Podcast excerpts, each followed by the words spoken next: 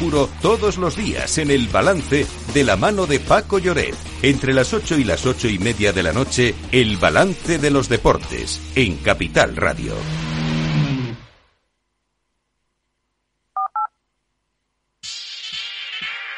Vamos allá, es el momento de abrir los mercados de Europa y este es el informe de preapertura que elaboramos con los datos de las pantallas de CMC Markets que nos muestran cómo la sesión viene bajista claramente en la apertura, en la preapertura, que es donde estamos todavía. Todos los índices europeos, los futuros, los CFDs bajando. Y hay bastante volatilidad que está subiendo, pues, eh, como efecto del impacto de la subida de tipos de interés en Estados Unidos. Hay tensión en la renta variable, de hecho Wall Street cerró con recortes y hay tensión también en la renta fija. Mirando los futuros del Eurostox, la caída supera el 1%, 1,2%. Está en 3.576. Nos llama la atención que sea la mitad lo que cae de momento el futuro del IBEX, siete décimas, está en 7.905. Pero tiene que ver con la composición del índice y con algunas noticias que vamos a comentar también enseguida. El futuro del mercado americano que venía con ligero rebote ya se dio la vuelta, como avanzamos y ya empieza a caer otro poquito, una décima, cinco puntos, no es mucho, pero sigue cayendo en 3.763 el SP. Con caídas que también hemos visto durante la noche en los mercados asiáticos, particularmente en las bolsas chinas y en concreto en Hong Kong, 3,2% de caída de esta bolsa después de que su Banco Central siguiera la pauta, como es habitual, de la subida de tipo de interés en Estados Unidos. Y con un eh, dato PMI del servicios que muestra nuevamente contracción. Es el privado de Caixin. Sandra Torrecillas, buenos días. Buenos días y muy pendientes hoy al Banco de Inglaterra porque se espera que suba también los tipos de interés 75 puntos básicos. Sería la mayor subida desde 1989. Quieren luchar contra la inflación que está en el 10,1%, datos del mes de septiembre. Si se cumple lo previsto, los tipos se elevarían desde el 2,25 hasta el 3%. Y como curiosidad, ¿sabes dónde está la inflación en Turquía? ¿Dónde? Pues en el 85,5%. Máximos de 24 años en el mes de octubre. 85,5 inflación en Turquía. Bueno, aparte de eso, vamos a conocer en unos minutos datos de paro y de afiliación a la seguridad social en España. Tendremos también subasta de bonos y obligaciones. Vamos a escuchar a Christine Lagarde en los próximos minutos en un evento en el Banco Central de Letonia y en Estados Unidos. Buen, eh, también buena batería de, de referencias macroeconómicas, entre ellas balanza comercial, PMI compuesto y de servicios, eh, pedidos de bienes duraderos o también tendremos el informe Challenger sobre recortes de puestos de trabajo previo al dato de paro de mañana. Bueno, ya está aquí con nosotros Juan Esteve, director de inversiones de Cow Markets. ¿Cómo estás, Juan? Buenos días. Hola, muy buenos días. Así que la digestión de la Fed pesadita, ¿no? Estamos viendo.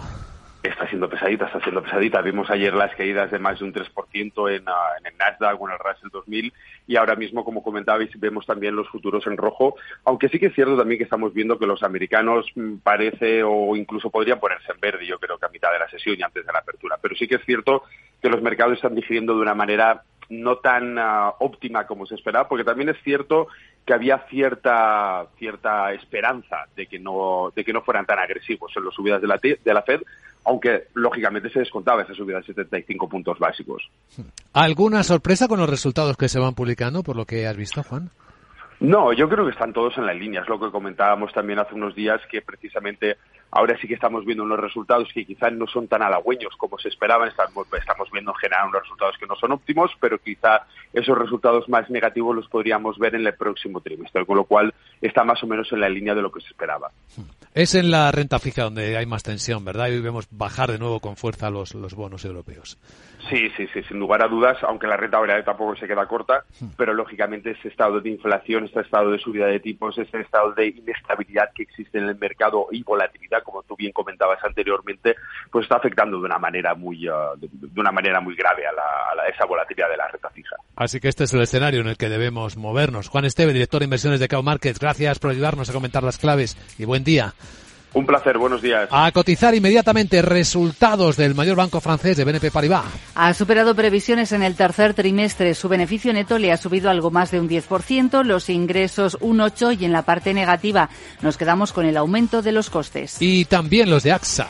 Ha elevado, en este caso, los ingresos un 2% y tiene que pagar, dice, unos 400 millones de euros por los daños causados eh, por el huracán Ian en los Estados Unidos. Confirma también que acude a la ampliación de capital de Imonti di Paschi di Siena por un importe que podría alcanzar los 200 millones de euros. Cuentas de dos automovilísticas. Tenemos las cifras de la alemana BMW que eleva el beneficio neto en el tercer trimestre un 23% y mantiene previsiones y unas pérdidas que lo dicen todo lo que está ocurriendo en el mercado del gas en Alemania, las de Uniper. Son pérdidas netas récord, 40.000 millones de euros en los nueve primeros meses del año y eso refleja pérdidas futuras eh, como resultado de la decisión de Rusia de detener los suministros. Recordamos que Uniper, el importador eh, de gas alemán, está a punto de ser nacionalizado. Y a ver cómo interpreta el mercado los beneficios de Indra tras superar la crisis de corporativa.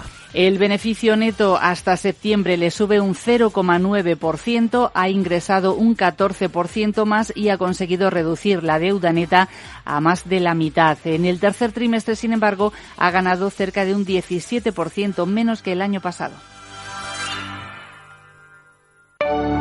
En Arquia Banca nuestros clientes son lo primero, por eso les ofrecemos soluciones de inversión personalizadas y adaptadas a su perfil de riesgo. Nuestro método, diseñamos una estrategia a largo plazo, combinando fondos consolidados y diversificados tras realizar un exhaustivo análisis de los mercados y las tendencias globales.